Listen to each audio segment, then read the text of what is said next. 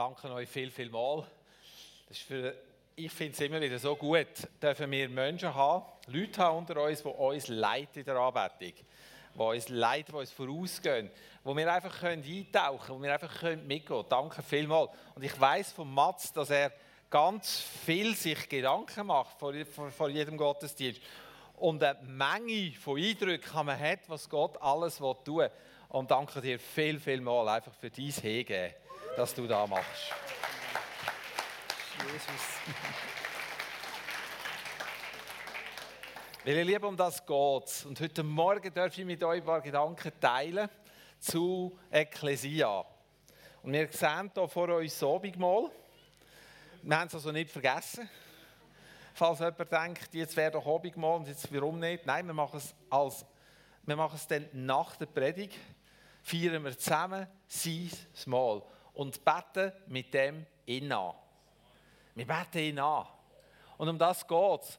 Heute Morgen, der Titel ist so richtig cool, inspiriert.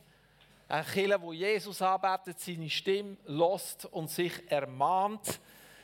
Das tönt sehr technisch. Ähm, und so, hm, hm. Und es ist ja sehr viel. Wenn ich zu all diesen Sachen etwas sagen will, haben wir Zeit heute? Also ich kann schon, aber wahrscheinlich irgendwie so nach ein paar Minuten gehen einem die Augen dazu oder so. Nein, ich, bleib mal, ich fange mal an, damit ich irgendwann auch wieder aufhören kann. Ekklesia. Als ich mich angefangen habe mit dem Thema ein bisschen mehr beschäftigen, habe ich gemerkt, wie, wie cool das ist, wenn man über Gemeinde redet, über da redet, wer wir als Gemeinde eigentlich sind. Die Identität, die wir haben als Gemeinde. Wir haben nämlich eine Gemeindeidentität. Weil wir sind für etwas designt. Wir sind für etwas auserwählt. Ekklesia ist ein Wort, das aus der griechischen Welt kommt und wo die Griechen und auch die Römer bestens kennt haben.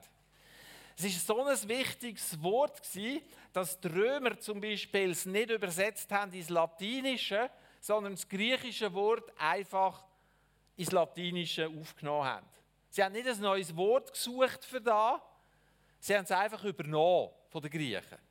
Und das ist schon spannend, zu dieser Zeit, wo das Wort so, so bewusst war, im Bewusstsein der Leute, ist ja die Welt römisch dominiert. Oder? Der ganze äh, Mittelmeerraum, die Römer sind überall, gewesen, die Römer sind auch bei uns. Gewesen. Und es war die griechische Sprache, die die Weltkultur, also die Weltsprache war und nicht Latein. Das finde ich spannend. Und vieles von der griechischen Kultur ist in die römische Welt hineingeflossen. Ekklesia hat ursprünglich einfach geheißen, die Rausgerufenen und gemeint war, die, die in einer Stadt gewohnt haben, wo das Bürgerrecht hatten, wenn die Regierung gerufen hat, sind die gekommen. Und die Versammlung von diesen Rausgerufenen, die gerufen worden sind, die haben nachher über alles, alles Geschick von, der, von dieser Stadt beschlossen, bis hin, ob es Krieg oder Frieden gibt. Die haben also wirklich ganz viel Kompetenz und Macht gehabt. Und jede Stimme war gleichwertig, egal ob es jetzt der, der Regierungschef war oder ob es irgendwie ein Hilfsarbeiter war. Das war völlig egal. Jede, jede Person hat gleich viel Gewicht gehabt bei diesen ähm, Versammlungen. Und der Paulus nimmt das Wort von dort, Ekklesia.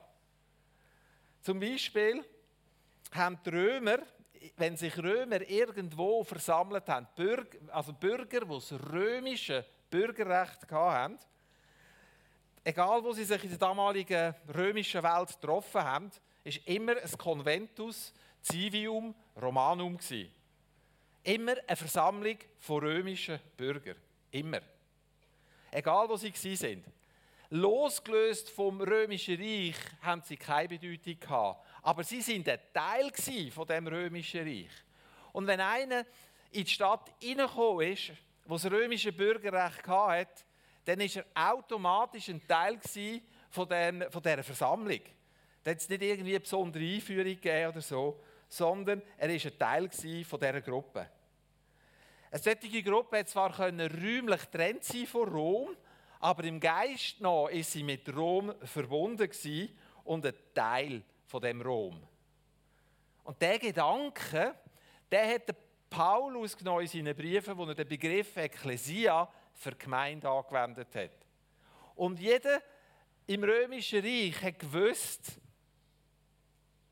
was Ekklesia bedeutet.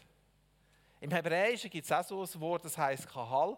Dort geht es auch darum, dass die Versammlung kommt, die, die von Gott gerufen sind. Im Alten Testament gibt es immer wieder Bibelstellen, wo Gott seine Gemeinde oder sein Volk wie zusammenruft. Und sie kommen. Warum kommen sie? Weil er gerufen hat. Er ruft. Und dass du da bist heute Morgen, ist, weil er ruft. Er ruft. Es ist er. Und der Unterschied, eine Gemeinschaft, die sich einfach versammelt, wo sie eine Gemeinschaft sind, ist ein Unterschied, ob das so ist oder ob die Gemeinschaft von Gott gerufen worden ist. Ich finde, äh, ich, ich höre viel über Gemeinde nach.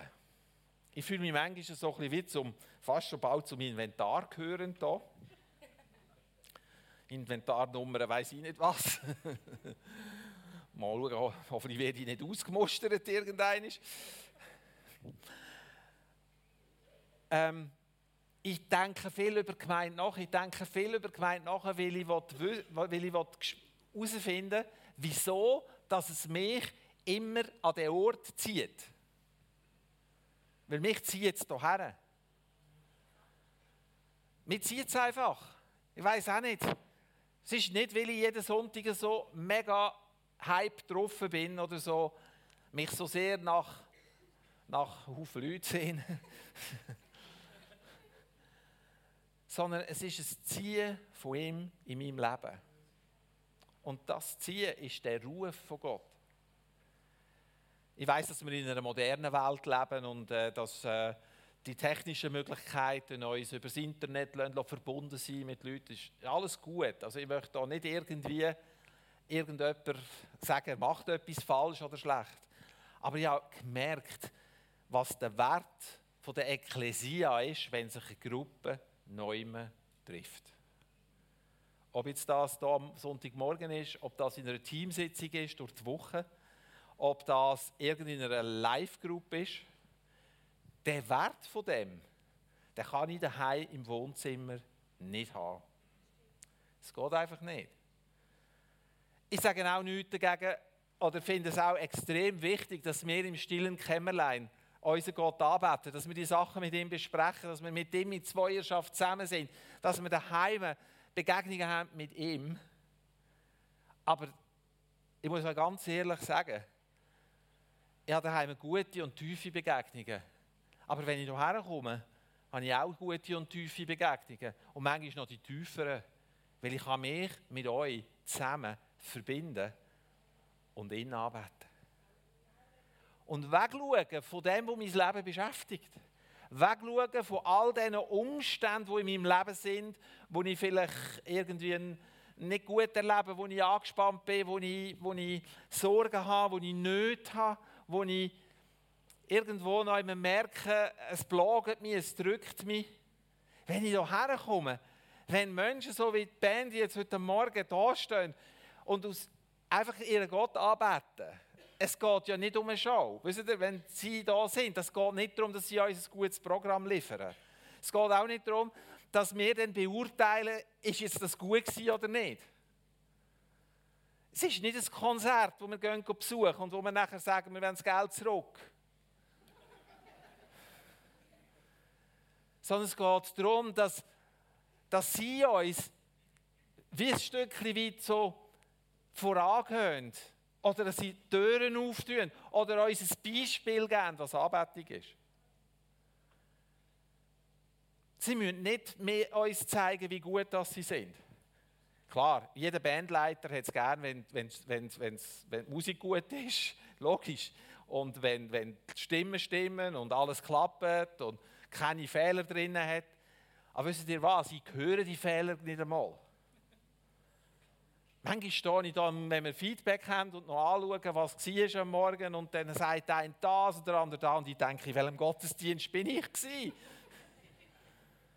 Ich höre die Fehler nicht einmal. Es geht nämlich eben nicht um die Fehler. Es geht darum, dass sie uns ihr Herz zeigen und zeigen, wie ihre Anbetung daheim im stillen Kämmerlein aussieht. Dass sie es gleich machen wie daheim, wenn es niemand sieht.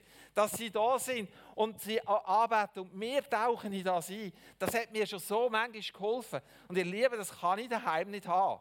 Natürlich kann ich mir Worship reinhauen daheim. Das kann ich. Auf den Kopfhörer, da kann ich es noch laut stellen. Störe niemand rundherum. Aber es ist nicht das Gleiche. Ich glaube, Gott hat uns so geschaffen, mal äh, zum einen zum Arbeiten hat er uns geschaffen, aber eben auch in der Verbindung mit anderen vor ihm zu sein und ihm alle Ehre zu geben. Ihn zu erheben, ihn zu preisen, ihm Danke zu sagen, da hilft mir, dass meine Sorgen nicht auf ein Maß zurückkommen, wo ich dahinter Jesus sehe wo Jesus größer ist als da. Wenn ich, wenn ich nur meine Nöte sehe, ihr Lieben, wir beten das an, was wir kennen. Wir beten das an, was wir kennen. Jeder Mensch betet irgendetwas an. Das macht es automatisch, da musst du dir nicht einmal Mühe geben. Sobald etwas, etwas du mega, mega begehrenswert findest und anfängst zu träumen von etwas, betest es an. Es ist in deinen Gedanken, es ist in deinen Gefühlen, es ist in deinem Tag. Dein, dein Handeln, dein, dein Ausgerichtetsein ist auf das Ziel ausgerichtet. Und wenn es Ferien sind, also wenn ich von Ferien zu Ferien lebe, dann ist das wie von Herrlichkeit, nein, nicht.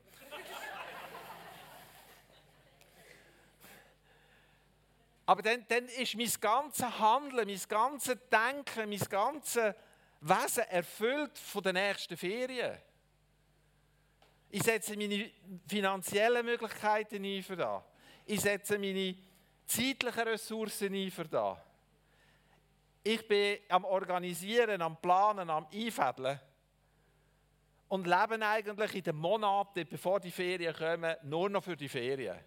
Ich sehe nur noch die Ferien, nur noch die Ferien. Ich bete die Ferien an. Das ist Anbetung.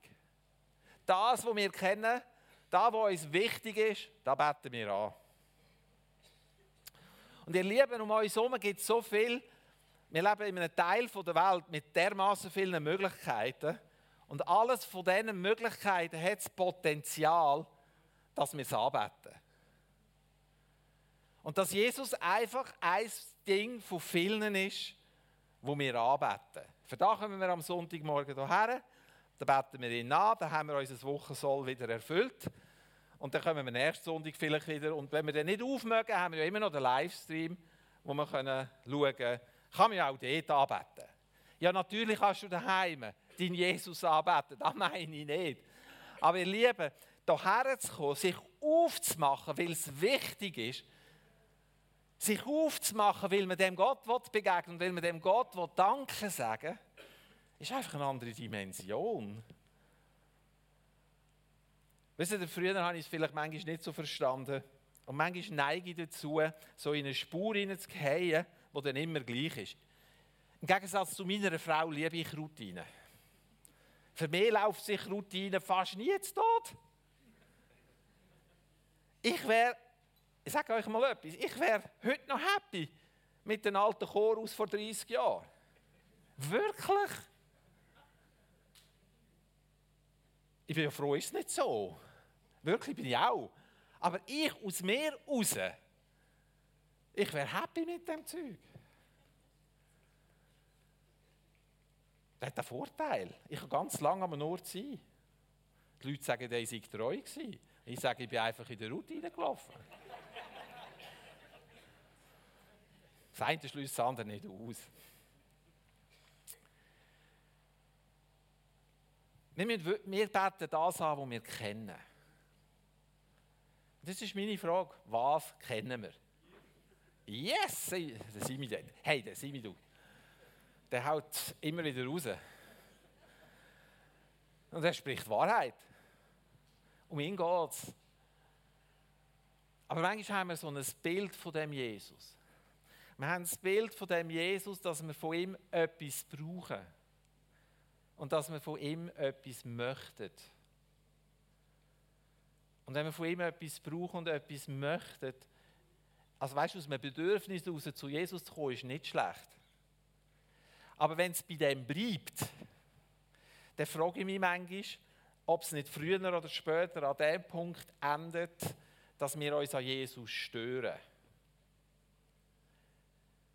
Es ist cool, wenn wir von, von, von Heiligen reden, wenn du da bist und sagst, yes, genau so ist es, oder ob du da bist mit dem Bedürfnis nach Heilig und es passiert einfach nicht. Und du dann irgendwann denkst, ja, die anderen sind gemeint, ich nicht, oder immer die gleichen Botschaften, immer hören wir es von dem. Könnte ihr nicht einmal etwas anderes bringen? Ich glaube, wir müssen wie durchsehen durch da.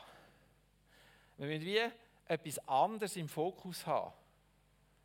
Anbetung ist viel mehr als einfach am Sonntagmorgen ein paar Lieder singen, ein paar coole Songs zu beten, eine Auswirkung vom Heiligen Geist zu spüren. Anbetung ist eine Lebenshaltung. Der Matthias hat schon gesagt, mit der Dankbarkeit. Und ich stelle etwas fest, ich habe in meinem Leben etwas festgestellt. Ich habe festgestellt, dass wenn ich dankbar bin für das, was ich habe, dass ich dann dass es bei mir Anbetung auslöst. Also wenn ich dankbar bin, komme ich in die Anbetung rein. Wenn ich nicht dankbar bin, wenn es mich... Nein, sagen Sie jetzt eben nicht. Ich habe mir gesagt, das Wort sage ich nicht mehr. Ähm, ähm, ja, vielleicht kann ich es umschreiben. Also wenn ja etwas da ist, was nicht so gut ist und sich nicht so gut anfühlt in meinem Herz, ich widerwillig bin oder manchmal ein bisschen trötzelig, es liegt mir immer auf der Zunge. Schlimm, wenn man etwas nicht sagen will, kommt es einem permanent in Sinn. Ja, wenn ich so da bin, dann gehe ich nach dem Gottesdienst heim und denke, ja, schön bin ich da gewesen. Aber die Zeit hätte ich auch anders können brauchen Die Lieder haben mir nicht gepasst. Die Predigt auch nicht. Hat mir nichts gesagt. Es ist sowieso nur heiß hier. Die Geschmäcker rundherum sind auch nicht so angenehm. Das Mittagessen ist auch nichts Feins.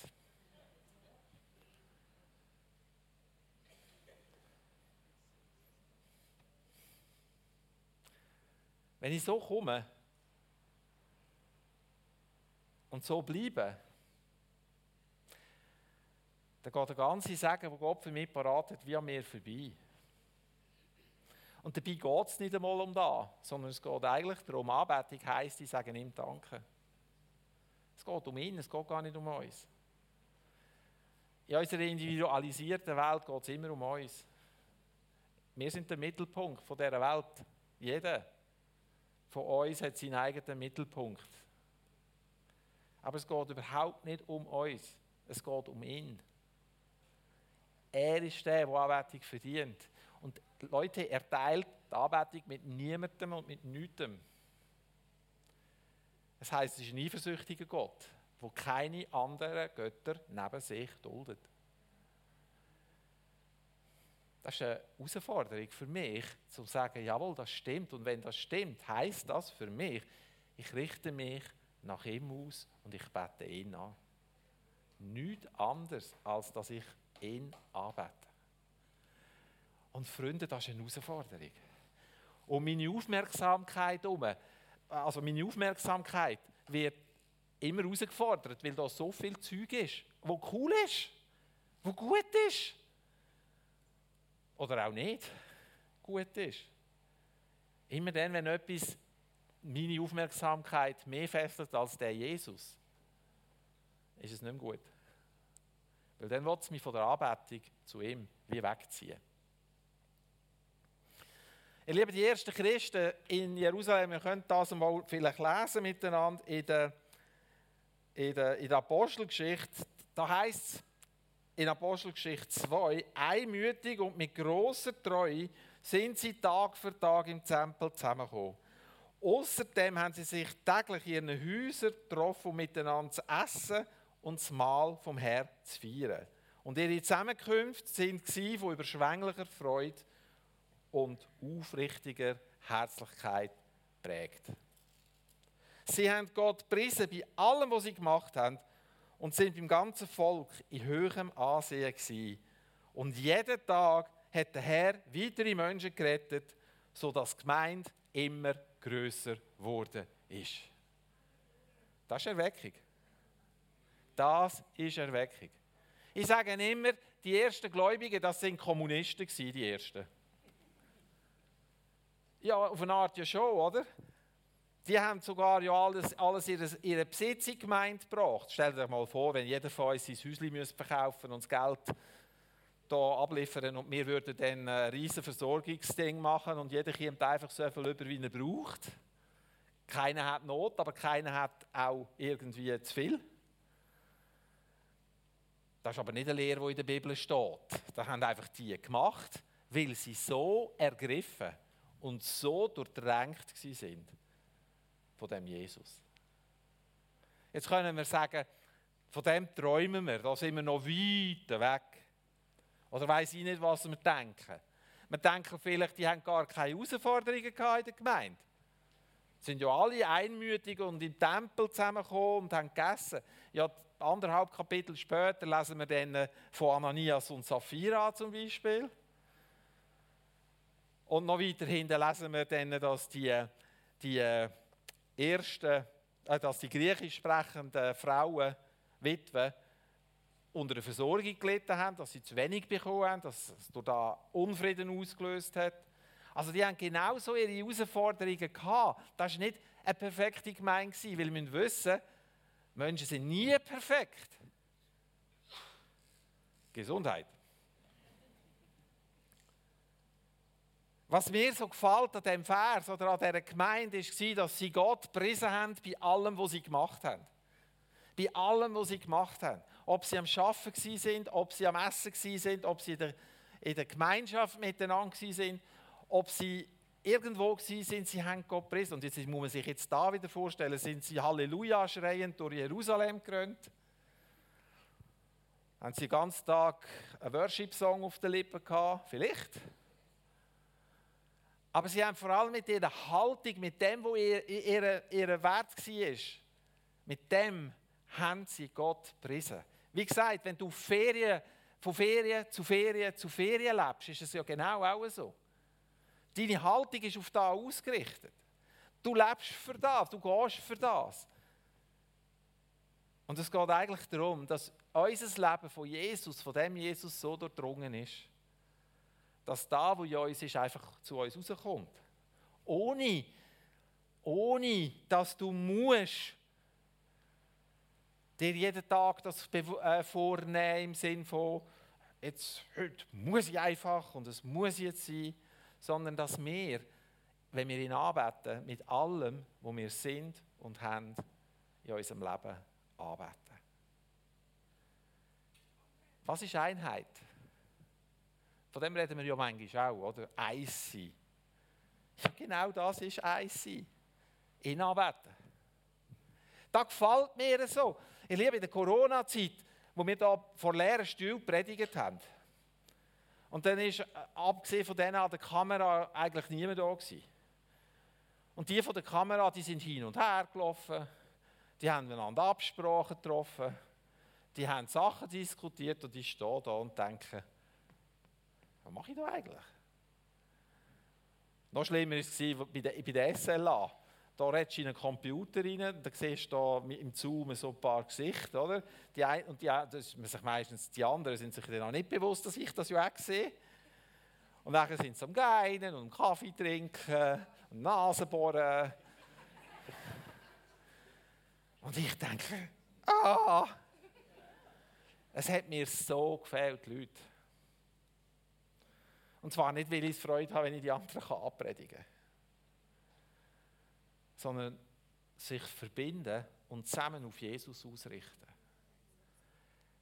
Und ich muss nicht einmal, ich, ich weiß leider nicht alle Namen von euch.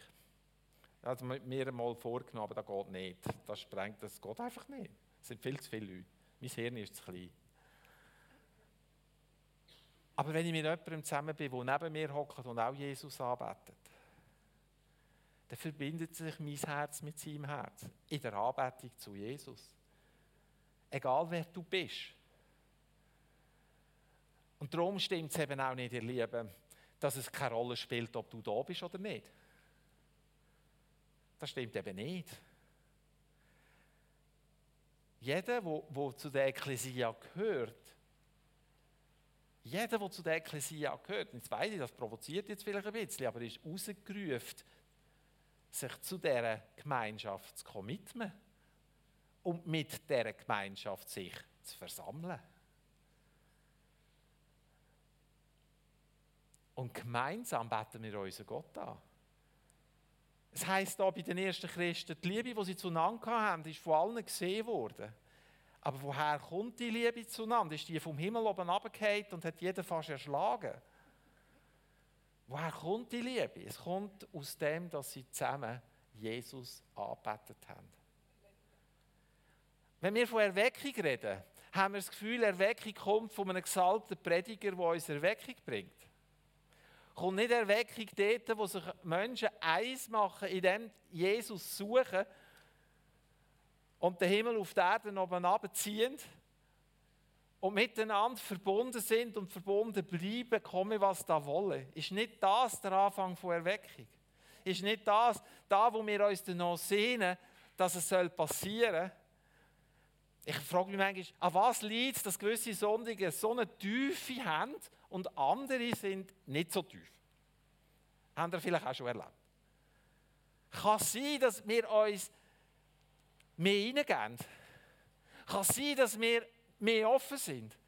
Kann es sein, dass jeder von uns mit einer anderen Herzenshaltung kommt? Das sind einfach Fragen, die ich habe. Und ich lasse bei diesen Fragen, ich gebe keine Antwort dazu, weil ich sie noch nicht weiß. Ich glaube, es sind verschiedene Faktoren. Es braucht uns genauso, wie es ihn braucht. Du kannst es ja nicht zwingen, oder? Geht nicht. Erweckung kann man nicht zwingen. Aber ich glaube, Erweckung kann man beeinflussen. Indem dass wir ihn anbeten. Und zwar ihn anbeten, nicht seine Wunder. Seine Wunder sind eine Auswirkung von dem, wenn wir ihn anbeten. Du kannst auch die Wunder anbeten. Da kann man so wundergeil sein. Und man fräst in der halben Welt umeinander, einfach zum Wunder sehen. Da kann man. Tönt noch recht fromm. Ist vielleicht einfach ein halber Zentimeter neben der Spur.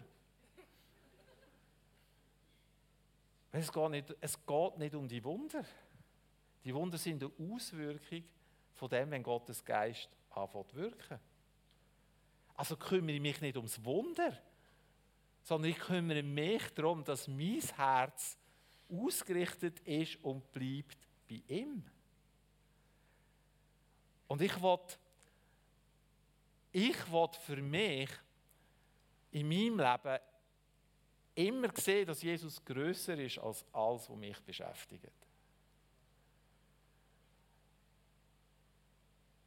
Anbetung ist etwas, wo das Vorrecht der Gemeinde ist, von seiner Ekklesia. Anbetung, anbeten tun wir ihn, weil er viel Gutes da hat in unserem Leben. Und weil ihm, weil ihm das inspiriert, wird er noch viel mehr Gutes tun in unserem Leben. Und das soll noch mehr Anbetung bei uns auslösen. Ist schon cool, oder? Rick Warren hat ja mal probiert, Gott mehr zu geben, als er von Gott bekommen hat, im Finanziellen. Irgendwann musste er kapitulieren, weil er es nicht toppen konnte, was Gott ihm gegeben Aber das ist eine Herzenshaltung und ein Verständnis hinter dem gestanden. Das ist nicht einfach so ein Spaß, den er gemacht hat. Und ihr Lieben, wenn wir jetzt mal miteinander, miteinander nehmen, Und ihr dürft hier irgendwo drücken.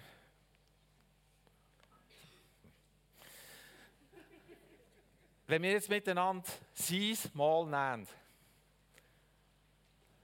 wenn wir sein Blut trinken und sein Lieb essen, so wie er es gesagt hat, also das ist Brot und das ist Traubensaft. Einfach, dass es kein Missverständnis gibt. Dann ist das nicht ein Totenfeier. Es ist nicht ein Beerdigungsleichenschmaus. Sondern es ist unter anderem auch ein Ausdruck von dem, was er da hat, dass wir es nehmen im Glauben und in Dankbarkeit für das, was er am Kreuz da hat. Dankbarkeit, dass eine Erlösung möglich ist, dass Gott sich mit den Menschen versöhnt hat, respektive der Mensch mit Gott versöhnt ist. Dankbarkeit für das, was Jesus in meinem Leben tut und da hat. Dankbarkeit, ihn dürfen zu essen, ihn dürfen in, mein, in mich aufzunehmen. Dankbarkeit, dass sein Blut alle meine Schuld vergeht. Ich sage euch etwas, wenn das nicht passiert wäre in meinem Leben, wo wäre ich denn heute Morgen? Wo wären wir? Wenn wir nicht erlebt hätten, dass Gott uns unsere Schuld vergibt. Wenn wir nicht erlebt hätten, dass wir dürfen vor ihn kommen, so wie wir sind. Wenn wir nicht erlebt hätten, dass wir willkommen sind bei ihm. So das Abendmahl am Morgen eingenommen.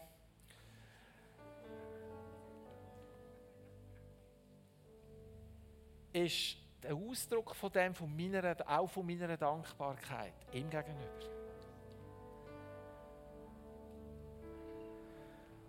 Der Matthias hat es gesagt, schau in dein Leben, wo ist er, was macht er, wo ist er etwas am tun in deinem Leben? Dankbarkeit verhindert auch, dass Bitterkeit in deinem Herz wächst. Hast du gewusst? Wenn du anfängst dankbar sein, musst du auch vergeben. Weil du kannst nicht mit Unvergebenheit leben und dankbar sein. Das geht nicht. Die Pumpe ist einfach zu klein, um das beides aufnehmen Lasst uns wahrhaftig vor ihm sein. Lasst uns mit offenem Herz vor ihm sein. Lasst uns ehrlich vor ihm sein. Lasst uns mit allem zu ihm kommen, was uns beschäftigt. Schütze dein Herz bei ihm aus. Egal was dich beschäftigt, lass es bei ihm. Und schau, ob nicht Jesus größer ist als alles, was in deinem Leben sonst ist.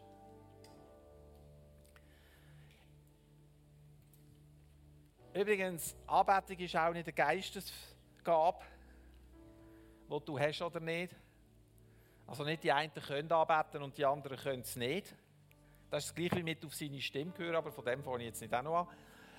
Das, sind keine Geistesgaben. Du bist so designt, dass du kannst anbeten Jetzt, wenn du, nicht, wenn du die Musik nicht so oberst hast, in, deinen, in deinen, dem, was du dich ausmachst, die ganze Schöpfung betet Jesus an. Es gibt nichts, wo ihn nicht anbetet auf dieser Welt, was mit Natur zu tun hat. Wenn du der Typ bist und in der Natur, in der Anbetung etwas erlebst, ist doch das auch gut. Aber zu glauben, dass du nicht so der Anbetungstyp bist, da wäre eine Lüge. Einfach, dass ich es erwähnt habe.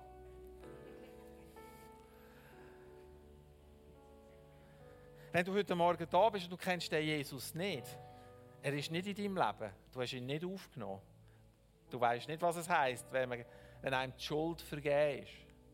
Das ist heute Morgen eine ganz gute Möglichkeit, wenn du das in dir spürst und du da willst, den Jesus in dein Leben aufzunehmen.